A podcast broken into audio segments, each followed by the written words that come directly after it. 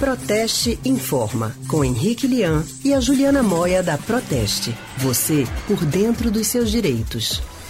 Vamos falar sobre direito do consumidor agora e principalmente durante essa greve dos Correios, né? Quem vai trazer algumas orientações para a gente é a especialista em relações institucionais da Proteste, a Juliana Moia. Juliana, muito boa tarde para você. Boa tarde, Anne. Boa tarde, Leandro e todos os ouvintes que estão conosco. Boa tarde para você também, Juliana. Bom, na segunda-feira começou a greve dos funcionários dos Correios e a isso pode significar atraso na entrega de encomendas, de contas para os consumidores. Quais são os direitos do, do consumidor no caso, primeiro das encomendas, aqueles produtos que foram enviados pelos Correios? Então, Leandro, a loja é sempre obrigada a cumprir com aquilo que oferece, né, e o que é contratado pelo consumidor. Então, mesmo nessa situação de greve, a loja tem sim a obrigação de cumprir com os prazos de entrega.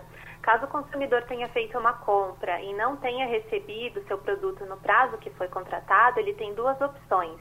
A primeira opção é cancelar totalmente a sua compra e obter a devolução integral daquilo que ele pagou. E a outra opção é tolerar algum atraso de um, dois dias, né? Depende de cada consumidor. E tolerando esse atraso, ele pode pedir para a loja um abatimento no preço ou obtenção de um crédito para gastar posteriormente. Isso pode ser feito já a partir do primeiro dia de atraso, então o consumidor tem que ficar de olho no prazo que a loja disponibilizou para entrega e agir dessas duas formas no caso de incumprimento. Agora, Juliana, se houve realmente essa falha na entrega, por exemplo, primeiro dia de atraso, né? E aí o consumidor não quer mais esperar, enfim. Quem ele deve procurar primeiro?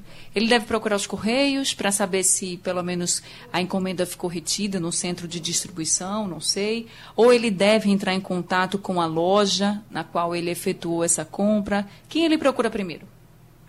Anne, nessa situação, tanto os Correios como a loja são responsáveis né, por eventuais prejuízos que o consumidor tenha na, no recebimento das encomendas. O consumidor até pode entrar em contato com os Correios para fazer o rastreamento da sua encomenda, saber exatamente onde está localizado e tem uma previsão de entrega. Mas, para o cancelamento efetivo da compra ou para negociar alguma condição, o ideal é que ele entre em contato com a loja. Então, o contato com a loja deve ser priorizado. Isso através dos canais disponibilizados. Né? A loja tem sempre que disponibilizar um e-mail de contato, um número do serviço de atendimento ao consumidor. E caso a situação não seja resolvida dessa forma, o consumidor já pode fazer uma denúncia ao PROCON. E os temidos boletos que não chegarem por causa da greve? Qual é o direito do consumidor em relação ao pagamento deles? Isso é muito sério, né? Ainda mais porque, mesmo diante da greve, se o consumidor atrasa o pagamento de um boleto, de uma fatura, ele pode incorrer no pagamento de multas, de outros encargos e até ter a interrupção dos serviços, né? Como água e eletricidade. Então, já que a, a greve já foi declarada, não tem prazo para terminar, os consumidores que saibam que ainda tem faturas para receber pelo correio devem entrar em contato com a empresa, seja uma loja ou uma fornecedora de serviços, e pedir uma forma de pagamento alternativo. Isso pode ser com o envio da fatura por e-mail ou a disponibilização de um código de paz para o consumidor conseguir fazer esse pagamento remotamente. Não vale a pena esperar o recebimento pelo correio nesse momento. Então, por exemplo, se a pessoa que está nos ouvindo agora, a conta de luz, vamos pensar assim, né? Ou a conta de água, enfim, alguma conta que vai chegar ou vai vencer o cartão de crédito no dia 30. Então, essa fatura só iria chegar no final do mês. Já é para o consumidor entrar em contato a partir de agora? É melhor que sim, Anne, para evitar qualquer tipo de prejuízo. Né? Muitas empresas vão prorrogar o pagamento das faturas que, que vencem agora durante essa, essa greve dos Correios. Mas para evitar qualquer tipo de prejuízo e a cobrança de multas, vale a pena o consumidor entrar em contato, saber se a loja tem um aplicativo que pode ser acessado pelo celular para ter acesso às, às dívidas em aberto para fazer o pagamento, ou pedir por e-mail mesmo o envio de uma fatura para complementar ou substituir a fatura que seria enviada pelo correio.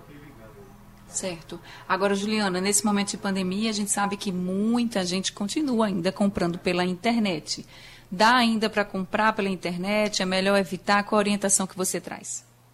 Dá sim para continuar comprando, mas o consumidor tem que ter em atenção quais são as formas de envio que a loja disponibiliza, né? Se a loja disponibilizar só entrega pelo correio, a compra nesse momento é desaconselhada, ou se o consumidor quiser, tem que ter essa tolerância, saber que possivelmente vai atrasar muito a sua encomenda. Então, ele deve priorizar lojas que, mesmo cobrando um valor a mais, disponibilizam entrega por transportadoras privadas, entrega por motoboy ou outras alternativas que não o correio. Tá certo, então, Juliana. Muito obrigada, viu, pelas orientações. Eu que agradeço. Até a próxima. Até a próxima, Juliana. Muito obrigado. Acabamos de conversar com a especialista em relações institucionais da Proteste, a Juliana Moya. Rádio Jornal. Rádio Pernambuco.